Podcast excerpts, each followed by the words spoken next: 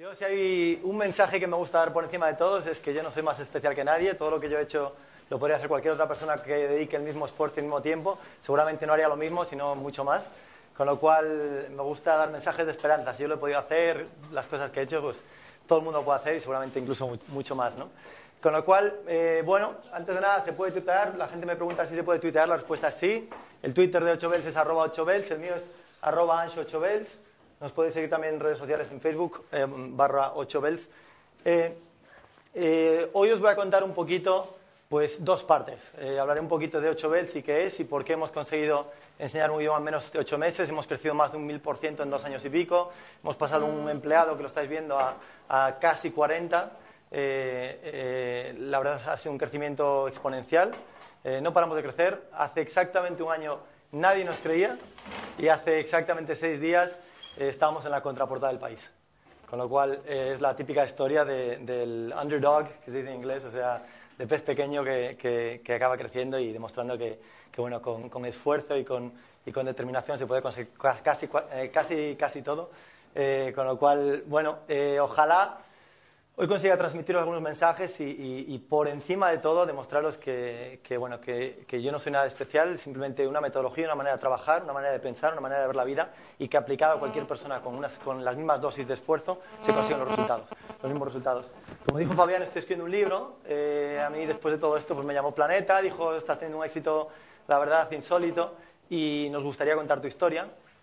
Con lo cual me ofrecieron la posibilidad de escribir un libro eh, hace exactamente dos días entregué la primera mitad, o sea que desde hace un mes no tengo vida. En el próximo mes de febrero no voy a tener vida tampoco. Le he dicho a todo mi equipo que, no estoy, que no me busque, que no me llame, porque no, no, estoy metido en cuerpo y alma con la historia del libro. Y la verdad es que me apasiona. Y os voy a contar muchas cosas que estoy escribiendo en el libro, porque el libro se llama Los 88 peldaños del éxito. Eh, es todo lo que yo he aprendido en 13 años, eh, desde que era así. Y, y la verdad es que son una serie de claves muy concretas, contadas de manera diferente pero que son de, aplicación inmediata. 8 bells es el primer método que enseña chino en menos de 8 meses y lo que yo estaba buscando es un método que por fin vendiera resultados. Es exactamente igual que la distancia que nos separa Santiago Compostela, que son 500 kilómetros. Da igual que llueva, que, el camino sea tortuoso, si tú haces los 500 kilómetros llegas al mismo destino. Es democrático el camino. Eso es exactamente lo que yo defiendo del éxito. El camino del éxito es democrático, porque todo aquel que esté dispuesto a pagar el precio del éxito va a alcanzar ese éxito. Y eso es un poco el mensaje que me gustaría eh, daros hoy. Eh, os voy a contar una serie de máximas. Algunos habéis estado en una charla anterior que yo di. Eh, eh, las máximas son las mismas, pero mi manera de contarlo siempre es diferente. Creo que nunca doy dos veces la misma charla, con lo cual os puedo asegurar de que no os vais a, aburrir, aunque algunas de ellas ya las conozcáis. El enemigo de la vida no es la muerte, es el desaprovechamiento. Este esto es mi máxima principal, es quizá mi preferida, y es lo que da nombre a todo lo que yo he hecho en la vida, que es que yo, mi vida es una declaración de guerra a la palabra desaprovechamiento. Eh, eh, ahora que estoy escribiendo el libro, pues tengo todas las cosas muy frescas y el primer capítulo empieza hablando de qué pasaría si Michael Jordan nunca se cruzara con una canasta. Pues la historia del baloncesto sería un poquito triste porque se habrían perdido al mejor jugador de todos los tiempos. Eso es lo que a mí me obsesiona. ¿Qué pasaría si cada uno de nosotros no nos cruzásemos con nuestra canasta? ¿Qué pasaría a mí si yo antes era intérprete? A mí no me disgustaba ser intérprete, pero era infinitamente menos de lo que yo podía hacer. Si estás dando cuatro cuando podrías estar dando 40, no has ganado cuatro has perdido 36. Y eso es lo que a mí me obsesiona. O sea, ¿qué pasa con cada uno de nosotros? Yo defiendo que cada uno de nosotros somos Michael Jordan al menos un área. Y es una pena si no encontramos esa área, porque entonces lo que hemos hecho es llenar el cubo del desaprovechamiento. No hemos sacado lo que podíamos hacer. Y defiendo que cada uno de nosotros tiene al menos un área que dejaría al resto de la sala atónita. En al menos un área, seguramente más de una. Pero algunos de nosotros seguramente tienen una percepción para el diseño, una percepción para resolver problemas, una cierta eh, perspicacia a la hora de comunicar, a la hora de tocar un instrumento, hablar un idioma, que seguramente al resto nos costaría un poquito más. Entonces, eso es un pozo de petróleo, lo que llamo un pozo de petróleo, y es nuestra obligación eh, declarar la guerra al desaprovechamiento. El enemigo de la vida no es la muerte, es el desaprovechamiento. Eh, yo, yo, en mi caso, soy de Finisterre, de Galicia, no sé si hay gallegos aquí también no hay gallegos, estoy solo, ¿vale? Eh, eh, eh, y yo nací en un pueblo donde nada sucede, son 5.000 habitantes, 4.999 son pescadores y puesto yo. Y, y, la verdad es que si quieres que sucedan las cosas, pues lo único que puedes hacer es, si no te gustan tus circunstancias, cambia tú. sé tú el cambio que estás buscando. Si quieres un mundo mejor, empieza por cambiar tú, buscar qué puedes hacer tú para cambiar tu mentalidad y producir el mundo que buscas. Ser parte de la solución y no parte del problema. Eh, lo que acabo de decir es muy importante. Eh, tengo un montón de gente en mi empresa, ahora que somos casi 40 personas, pues muchas veces me dicen, oye, Ancho, pasa esto. Yo digo, si, me dices pasa esto y esto es un problema, no estamos resolviendo el problema. Entonces yo no quiero que me cuentes el problema, me quiero que cada vez que me traigas un problema trae dos soluciones que tú hayas pensado. Puede que las usemos, puede que no, pero por lo menos está siendo parte no del problema, sino de la solución. Esto sucede, espero que ahora no levanten ampollas, esto sucede con el 15M y movimientos parecidos. O sea, a mí me interesa que la gente se queje, pero de cara al cambio, no una queja de cara a, a la inactividad. Entonces yo digo, inconfórmate, pero actúa. Inconfórmate, pero actúa. Y el primer paso para el cambio es inconformarse con el presente. Si estás contento con lo que tienes, entonces no vas a mejorar. Si estás perfecto, entonces te aplaudo. O sea, entonces no, vengas a las charlas porque no, hay nada que aprender, tu vida es perfecta. Si hay algo que quieras cambiar, y yo tengo cientos de cosas que quiero cambiar y mejorar, o sea, todos las tenemos, entonces el primer paso es inconfórmate. Inconfórmate y actúa. No te inconformes y te quejes, inconfórmate y actúa. Eh, los tesoros se encuentran fuera de casa. Los que conocéis mi historia, la habéis visto por internet, en diferentes sitios, pues sabéis que me fui a Estados Unidos con 15 años, me fui solo, sin familia. La gente a veces dice, ¿cómo es posible eso? Eh, supongo que, el que tiene ambición y está buscando más, pues un día llega, en mi caso llega un día que te das cuenta que en el sofá de casa mm, hay lo que hay, no va a haber ningún tesoro debajo del cojín. Y si quieres más, pues tienes que moverte, salir eh, y buscar, ¿no? Y los tesoros se encuentran fuera de casa, normalmente no están en casa, hay, excepciones, pero normalmente no. Entonces, igual que el primer paso es inconfórmate y actúa, el segundo es ponte en marcha, sal y, vete a la caza de ese tesoro, ¿no? Que puede estar en cualquier sitio, pero normalmente no está en el sitio más cómodo. Eh, como no tenemos tanto tiempo, normalmente yo doy charlas un poquito más largas porque me enrollo un montón, como veis. Entonces, eh, como no tenemos tanto, tanto tiempo, sí os pediría que me interrumpáis. Si digo algo, como hablo tan rápido, Ojalá no, haya demasiados extranjeros que no sean de habla hispana porque lo van a sufrir porque hablo muy rápido. Pero si hay algo que, os guste, que os gustaría eh, preguntarme, a mí me ayudáis porque me dejáis tomar agua, con lo cual si, tenéis alguna pregunta no dejéis de preguntarme, ¿vale? Eh, todos tenemos talentos especiales y conocerlos es el único camino para no desaprovecharlos. Eh, si, no invertimos en descubrir nuestras pasiones, entonces estamos alimentando el desaprovechamiento. Eh, cuando yo hablaba hace un momento de los pozos de petróleo y de que cada uno tenemos al menos un área que dejaría el resto de la sala atónita, eh, pues de lo que estaba hablando es descubrir los pozos de petróleo. Los pozos de petróleo funcionan de la siguiente, esto es uno de los 88 peldaños del éxito del libro, eh, y lo que son los pozos de petróleo es que nosotros caminamos por la vida y surcamos terrenos, por así decirlo, y en esos terrenos la mayor parte del tiempo nada sucede. Es un terreno normal, igual que cuando no hay un, pozo de petróleo. Pero de vez en cuando salta una alerta, salta una alarma, algo sucede que te dice la vida, párate porque aquí hay algo. Y ese algo, para el resto de los que estamos aquí, podríamos pasar por ese mismo terreno y esa alarma no se dispararía. Pero para ti se dispara en esa área. Un momento petróleo puede ser el momento en el que Frank Sinatra tuvo su primer micrófono, un momento en el que Pablo Picasso tuvo su primer pincel en la mano, o un momento en el que Michael Jordan tuvo su primera eh, su primer balón de en la mano. Entonces la vida te dice algo. ¿Por qué? Porque otra persona que no tiene una pasión por ese deporte, por ese arte, por esa habilidad, no le pita la alarma, no salta la alarma, no sucede nada. A mí me dan un pincel y mi mano no pita, eh, yo, no, yo no me quedo apasionado delante de ese cuadro, delante de ese pincel, pero sin embargo un pintor sí. Entonces, es muy importante escuchar los momentos petróleo y a veces se pueden descubrir retroactivamente muy fácilmente. Si yo ahora miro mi vida, pues ahora entiendo los momentos en los que cuando yo me cruzaba con algo que tuviera que ver con un idioma o algo que tuviera que ver con un idioma extranjero, o en caso del pueblo mío, pues mis padres tenían una tiendecita donde venían vendían souvenirs y a veces entraba un extranjero, mis padres me decían que, que, bajara a hacer de intérprete como buenamente pudiera con, con 11, 12, 13 años y entonces yo me ponía contento y bajaba ¿Por qué? Porque seguramente ese era mi pozo de petróleo y mi cuerpo lo estaba descubriendo. Entonces, muy importante ver por qué yo bajaba corriendo y a lo mejor mi hermana, que sabía el mismo inglés que yo, no bajaba corriendo. Porque era una pasión para mí, no era para ella. Ella leía revistas, de moda, yo me, reía de ella y ahora tiene una tienda en Santiago que le va súper bien con un concepto de moda completamente diferente porque esa era la pasión de ella. Lo que tiene de especial la pasión son dos cosas. Primero, que nunca puedes competir con una persona que tiene una pasión. Si yo veo que mi hermano le va muy bien en la moda y digo, voy a montar una tienda de moda porque veo que eso es una mina de oro a la hora de ganar dinero, ¿qué pasa? A ella le va a ir bien y a mí me va a ir mal. ¿Por? Porque es pasión para ella y no es pasión para mí. Y el segundo tema de las, pasiones es que cuando las descubras, dejas de trabajar.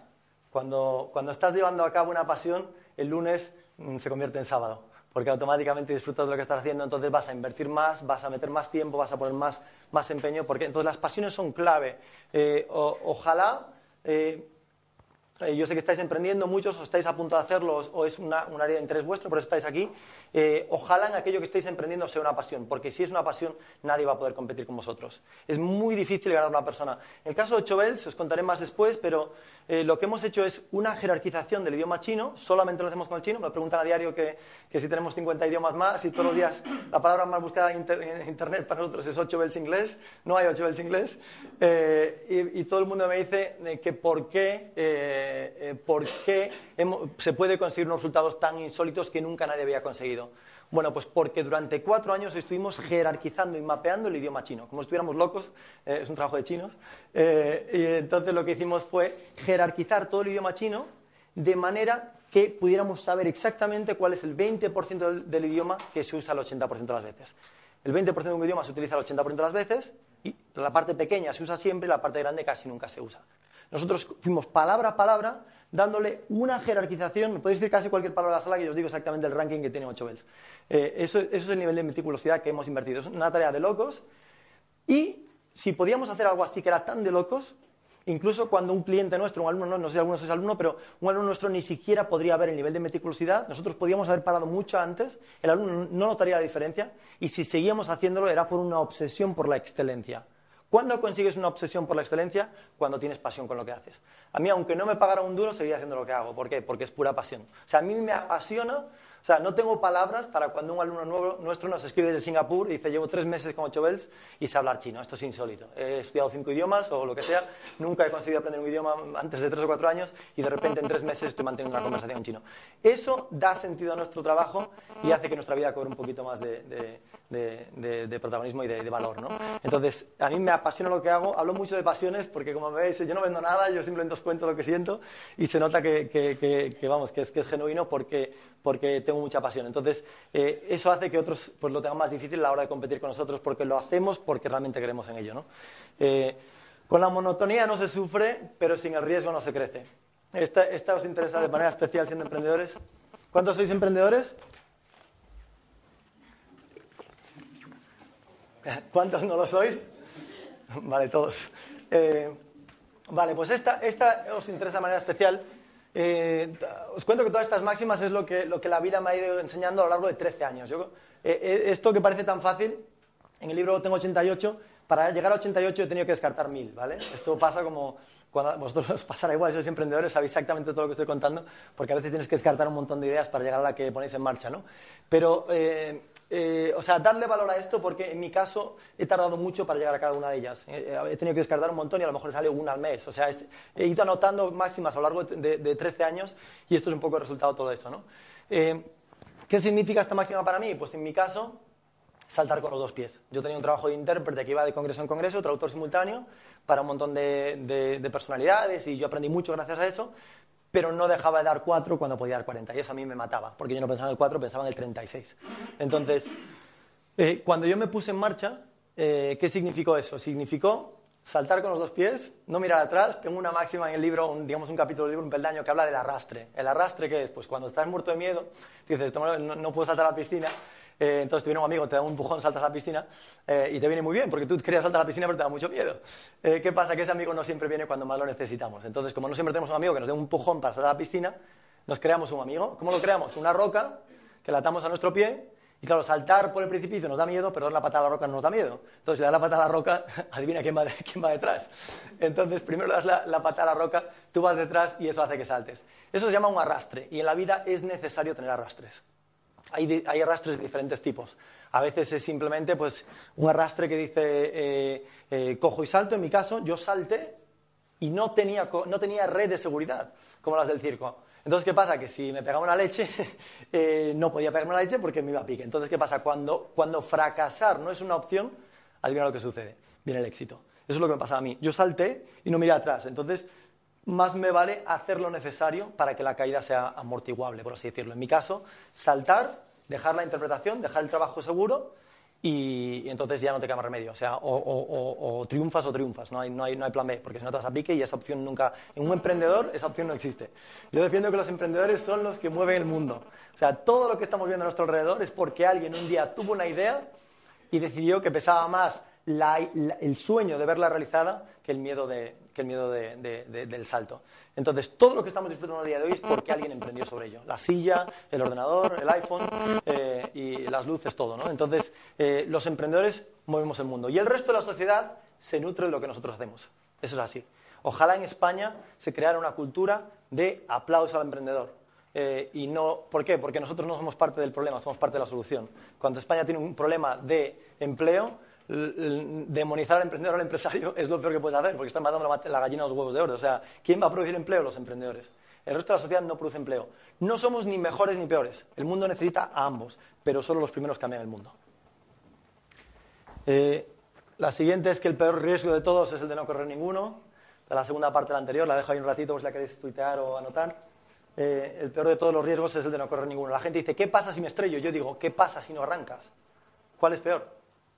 A lo mejor te puedes estrellar. Lo más probable es que no te estrelles y que aprendas por el camino. Pero ¿qué pasa si no arrancas? Para mí es infinitamente más peligroso. ¿Qué pasa si te quedas con una vida mediocre?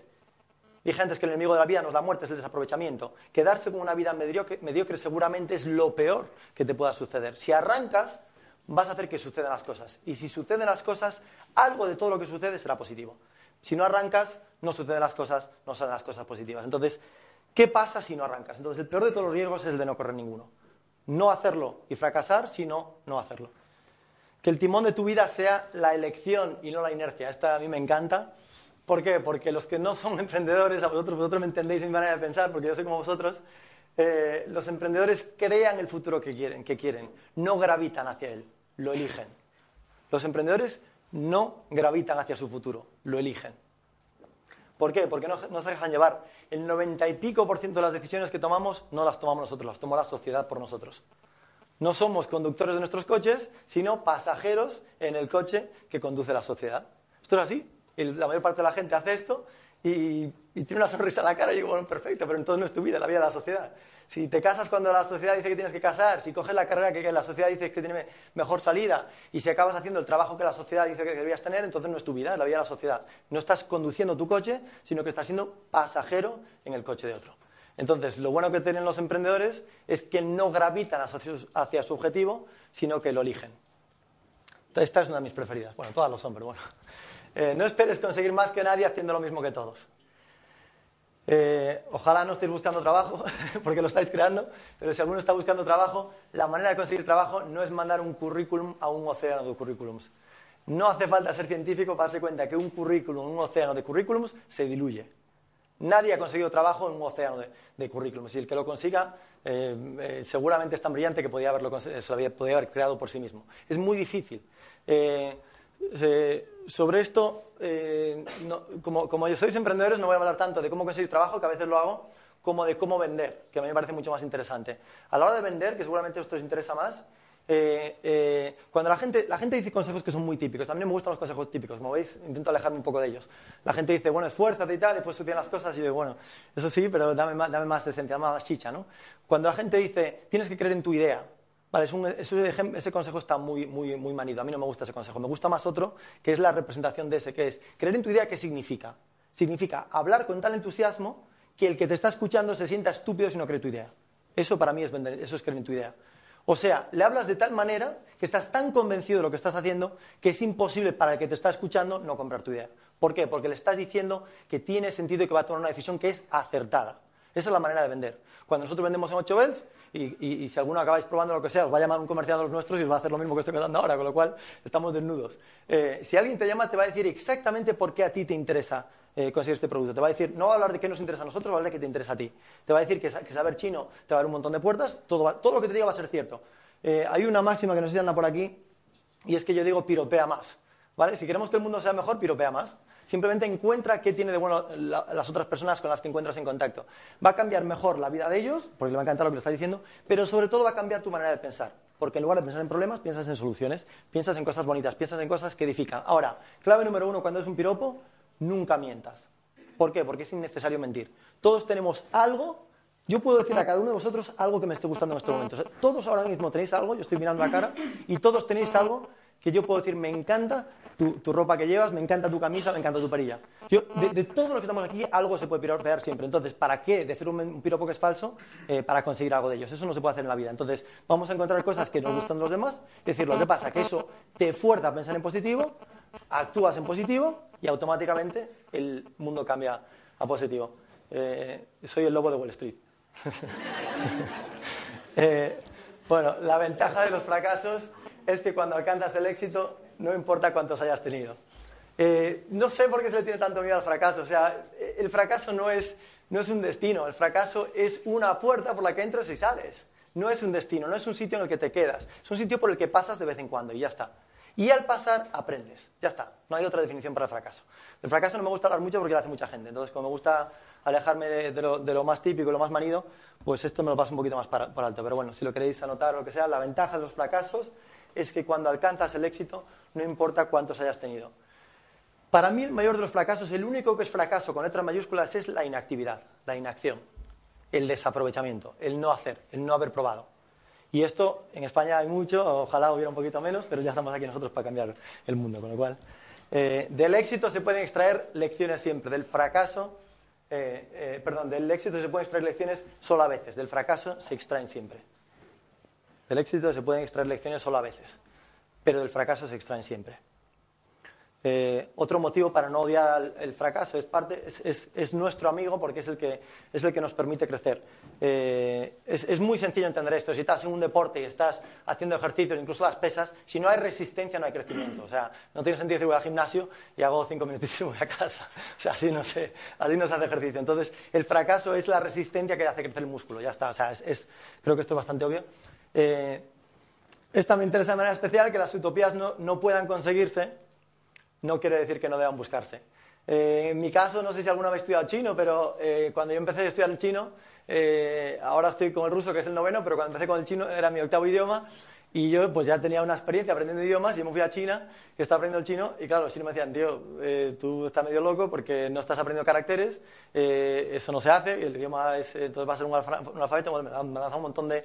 Y yo era hereje en la enseñanza del chino, al preferir hacerlo de otra manera. Entonces, yo digo, la gente me dice, oye, esto es como el método no sé qué de Bauhan y de las mil palabras y no sé qué. Digo, coge todo lo que hayas visto anteriormente, lo pones a un lado y lo que nosotros hemos hecho no tiene nada que ver con eso. Si ellos han ido algunos noreste, otros norte y otros noroeste, nosotros vamos sur. Hemos cambiado la manera en que se enseña un idioma. Eh, quizá el éxito que estamos teniendo es más por eso que por, que por lo otro. O sea, si realmente lo que yo estoy diciendo es que se puede aprender un idioma en menos de ocho meses y que funcione en el 100% de los casos, no en el 95, no en el 99, Claro, estamos ante algo que podría ser una bomba. O sea, ¿qué pasaría si toda la gente del mundo pudiera estudiar cualquier idioma, si esto se llegara a llevarse a esa escala? Si, si lo que estoy contando es cierto, y lo es, eh, y si los principios que hemos descubierto son ciertos, eh, claro, estamos ante una bomba. Las culturas se podrían acercar. La hora de hacer negocios se podría, se podría reducir. La gente podría, podría hacer su propio negocio. O sea, ¿qué, pasaría en el mundo si cualquier persona pudiera aprender cualquier idioma en menos de ocho meses? Eh, quizá por esto pues hemos, hemos, recibido todo este reconocimiento. Acabamos de ganar hace un par de meses el premio Deloitte, eh, Premio Emprendedores del Año Deloitte, Premio Nacional de, Deloitte. Eh, pero hemos sido portada de, de, 200 periódicos, no exagero. Hemos tenido 200 entrevistas en, en, un año. Eso es prácticamente una entrevista al día. La semana pasada tuve 14 entrevistas, no exagero. Eh, y, y, eso, ¿por qué sucede? Pues seguramente porque, yo diría que por lo anterior, porque no puedes conseguir más que nadie eh, haciendo lo mismo que todos. O sea, eh, eh, para poder llegar hasta aquí había que romper con todo lo establecido. Y la gente me decía, estás loco. Y yo, yo, es que si no lo estoy, no puedo aspirar a mucho más lo que estoy consiguiendo. O sea, si estoy haciendo lo mismo que todos, entonces voy a, tener el mismo resultado que todos. y esto nos lleva a la, última, ¿no? La de que, que las utopías no puedan conseguirse no quiere decir que no deban buscarse. Yo tenía un sueño. Yo tenía un sueño que por primera vez en la historia cualquier persona pudiera pagar este dinero y yo le cojo el dinero y le, y le canjeo el derecho a hablar chino en ocho meses. O sea, eso es muy fuerte decirlo, pero, pero para poder prometerlo, o sea, la gente me dice, ¿cómo puedes prometer algo así? Nosotros decimos, o hablas chino ocho meses o te devolvemos el dinero. La gente dice, estás loco. O sea, más te vale que el método funcione o te vas a arruinar. Entonces, ahí es donde tuvimos que trabajar durante un montón de años para conseguir que fuera cierto, ¿no? Eh, antes os hablaba de saltar con los dos pies, del arrastre, de dar la patada a la roca. Bueno, pues en mi caso fueron cuatro años de trabajo a ciegas, sin testarlo, sin ponerlo en el mercado. Por cierto, esto no lo hagáis porque esto no es la manera correcta de montar un negocio. Sabéis que el Lean Startup y todo esto pues hablan de modelo mínimo viable, lanza al mercado mañana, si puedes, y que sea el mercado que te diga. Que no esté muy bonito, pero que sea el mercado. Eso es lo más correcto, ¿no? Hablo del modelo Google y el modelo Apple. Para mí el modelo Google es eh, lo sacas mañana al mercado y que el mercado hable. Le pones beta encima, con lo cual la gente se espera que no la versión final. Y después hay el modelo Apple. El modelo Apple, te encierras en un laboratorio tres años, eh, nadie se entera lo que estás haciendo, está todo confidencial y, y hermético y cuando lo sacas al mercado es el mejor producto de la historia o no. Eh, y, entonces eh, eh, nadie puede competir contigo. ¿Qué pasa? Que en, el modelo de, Google el, mercado te da respuesta rápidamente al momento, el modelo de Apple pues tienes solamente one shot, lo que se dice, ¿no? O sea, un disparo y si te sale bien, bien, pero si te sale mal tienes que empezar de cero. Nosotros hemos usado el modelo Apple, pero es un poco de locos. O sea, tienes que estar muy, muy, muy seguro de lo que estás haciendo porque si no tiras cuatro años de trabajo, en nuestro caso, a la eh, por, el precipicio, O sea, no, eh, yo creía tanto en la idea y en la manera de enseñar que, bueno, me, permitió un poquito ese lujo. Podía haber salido fatal, pero yo creía mucho en la idea. Ahora, eh, fueron cuatro años a ciegas, más de 30.000 horas de trabajo, y menos mal que después tuve éxito y menos mal que el, mercado lo, compró, ¿no? Pero todo partió de una, utopía. Yo tenía un sueño. Mi sueño era que la gente pudiera comprar un producto en el que le garantizaban los resultados y que al cabo de ocho meses pudiera hablar el, periódico, el, idioma si, lo, si, lo, si, ella lo quisiera, ¿no? si nos da su esfuerzo. Por cierto, no, esto no es un método milagro, la gente me dice que requiere esfuerzo pero da resultado. La gente nos tiene que dar 30 minutos al día de estudio eh, y de hecho si nos dan una hora al día de estudio lo puede conseguir en cuatro meses. Os cuento también que eh, nosotros tuvimos que under promise, que significa prometer menos de lo que hacíamos porque la gente no nos creía. Eh, con lo cual el primer ocho veces eran cuatro meses, después dijimos, si miráis en los periódicos por internet, hay todavía noticias de 2011 en, la voz de Galicia, ¿no? en el correo, no sé dónde.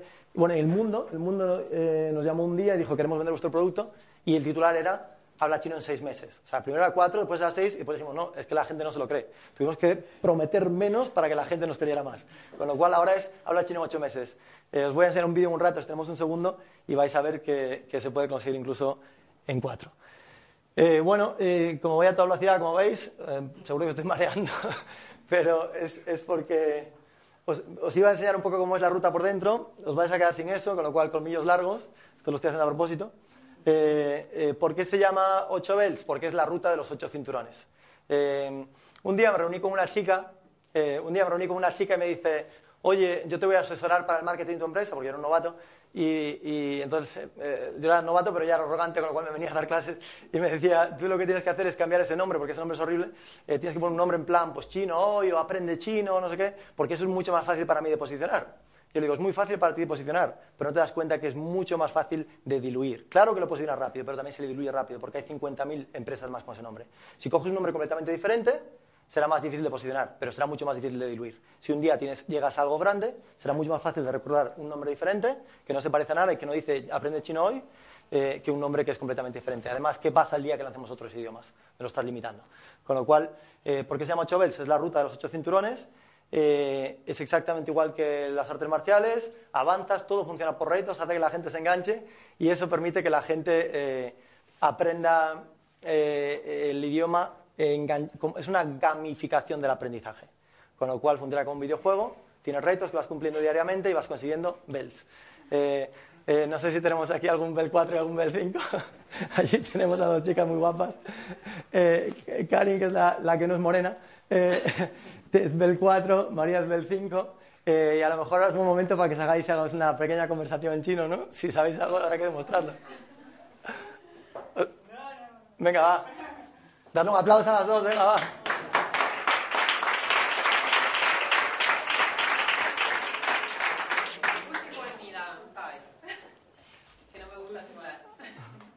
Venga, yo les voy a traducir a ellos, venga, va. Hablad de vosotros yo les traduzco. Hablad despacio para que yo pueda entender.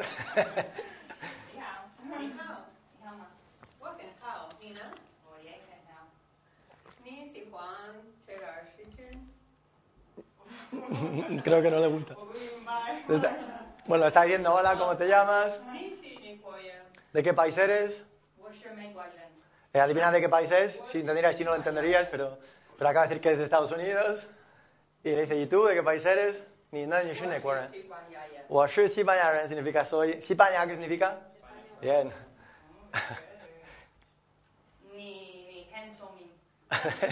eres, eres muy lista. Dice, no, creo que no soy muy lista, creo que la lista eres tú.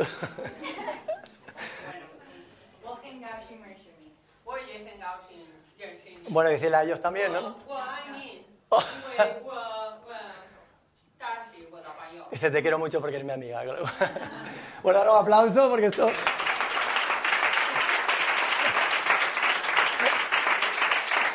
Eh, ¿Qué?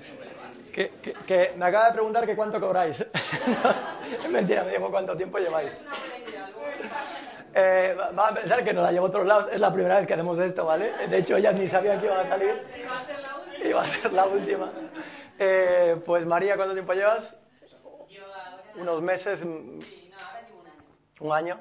¿Y Karin, cuánto tiempo llevas? Cinco. Cinco meses. Pero con tres meses ya decíamos. Esto que acaban de decir lo podían decir como con tres meses o así.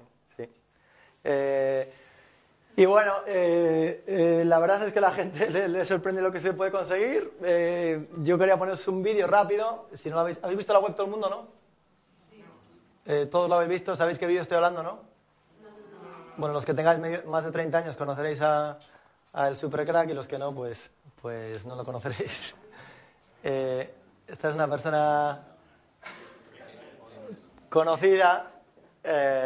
Y esto es lo que había conseguido tras cuatro meses con nosotros.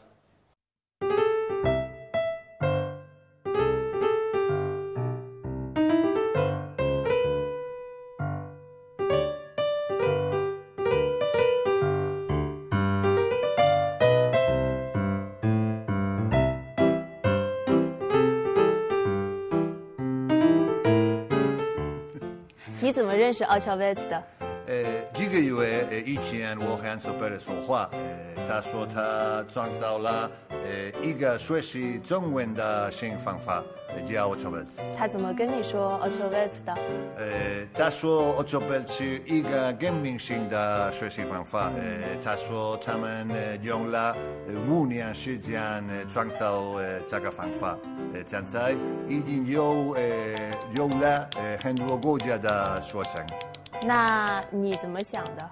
呃，一开始一开始我不相信他，我不相信他。呃，后来后后来，呃，我相信了。呃，但是他骗了我。为什么？因为呃，因为他说呃，这个月呃又能呃学习说中文。呃，其其实其实呃，我这个月又能说了。是吗？我我很聪明。呃，那你觉得 Bass 怎么样？呃，我觉得 Bass 呃 Bass 很棒很棒。呃，我没想想到呃这个月有呃会说中文，呃这个这个方法呃真的有用，呃非常好玩，还有呃进步的很快。那你每天学习多久呢？呃，我每天学习呃三十分钟，三十分钟呃就可以学会很多。呃，但是如果想呃一年时间呃学学会，呃那么那么每天学习呃十分钟呃或者十五分钟，十五分钟呃就就可以就可以。我听说你的太太 Ruth 也在 o c h o v e t 学习，对吗？呃呃呃呃，Ruth Ruth 也很聪明。我太太我太太 Ruth 知道中文，呃，比我比我很多。是吗？是是是是。呃，她在呃她在我以后呃开始学习，呃，现在已经比我比我快了。是吗？嗯。呃，那你还有没有别的家人也在学呢？呃，对对，我儿子米克，呃，也是我太太和我都都都呃都是贝斯，呃，米克是贝三，呃，我们都在一起一起学习，呃，奥乔贝非常非常好玩，呃，所以我很喜欢，非常喜欢，非常喜欢，非常喜欢，非常。那你怎么评价奥乔贝？呃，奥乔贝是奥乔贝有氧。De verdad, os lo juro.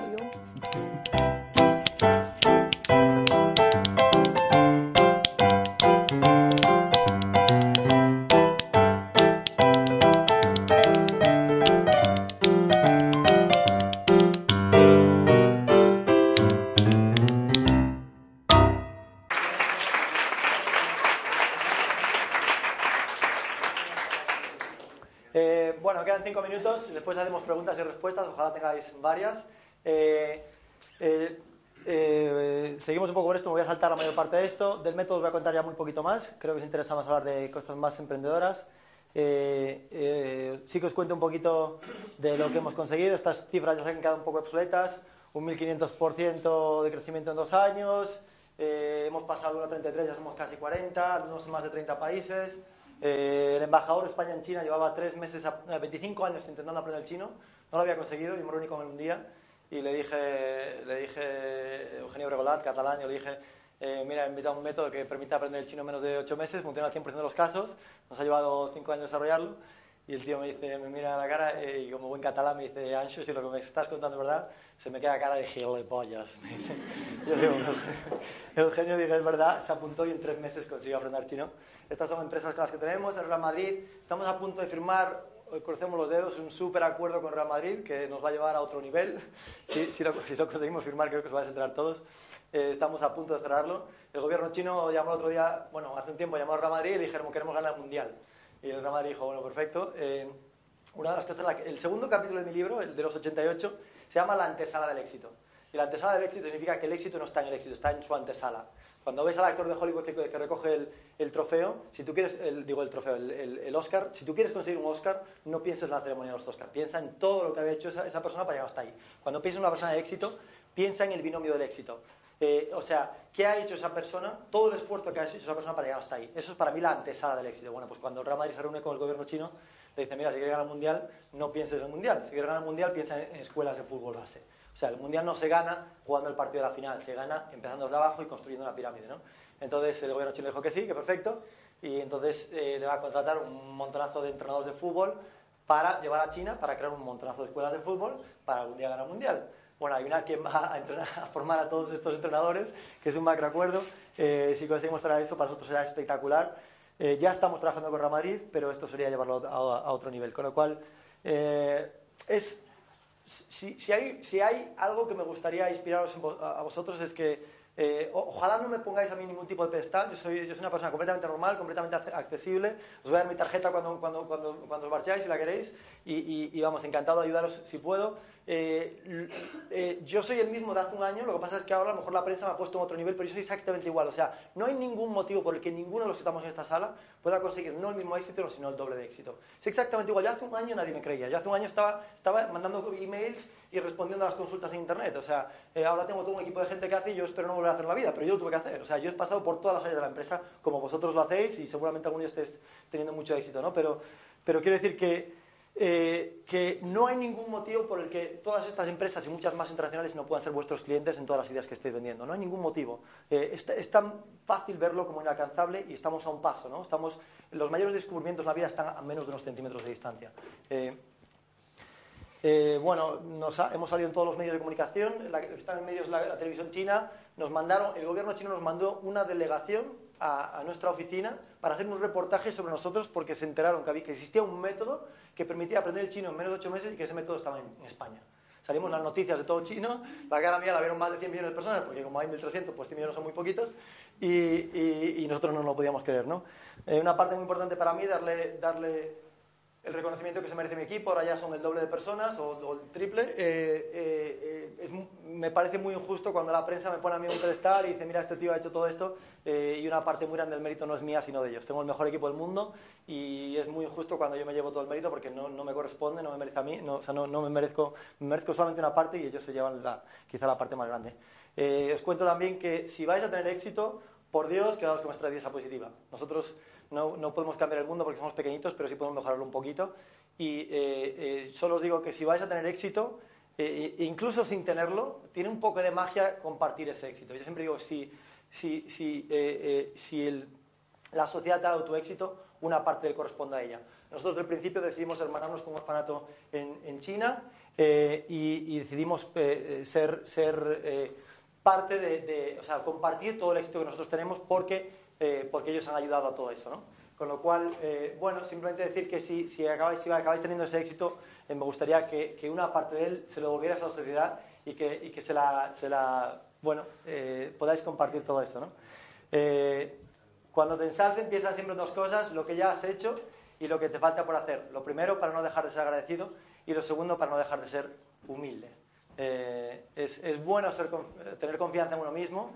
Eh, el ala derecha del, pájaro, llamamos la ala derecha del pájaro, el 100% de esto te corresponde a ti, pero el ala izquierda es que el 100% de esto le corresponde a todos aquellos que te han ayudado.